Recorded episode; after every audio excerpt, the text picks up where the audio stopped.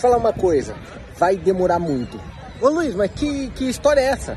É, essa pílula é bem importante, vai demorar pra caramba. Para você conseguir o resultado que você quer, tanto na parte de especulação quanto no investimento, sucesso de qualquer forma, vai demorar. É normal a gente olhar só o resultado, quando a pessoa já chegou, quando ela já conquistou. Só que a gente não olha no dia a dia o quanto demorou para ela chegar lá. Então você olha e fala: ah, não, eu quero estar no nível, por exemplo, do Luiz, em termos de operação e tudo mais. Quero estar em Nova York fazendo um vídeo desse. É, mas demorou quantos anos para chegar ali? É muito comum você ver quando a pessoa já chegou, você vê o Neymar lá, você vê alguém que conseguiu algum resultado e vê lá em cima. Mas o caminho, quanto demorou, é difícil a gente enxergar. Então vou te falar, tem dois pontos, uma notícia boa e uma notícia ruim. A notícia boa é que dá, qualquer um pode fazer, você pode fazer, você pode conquistar.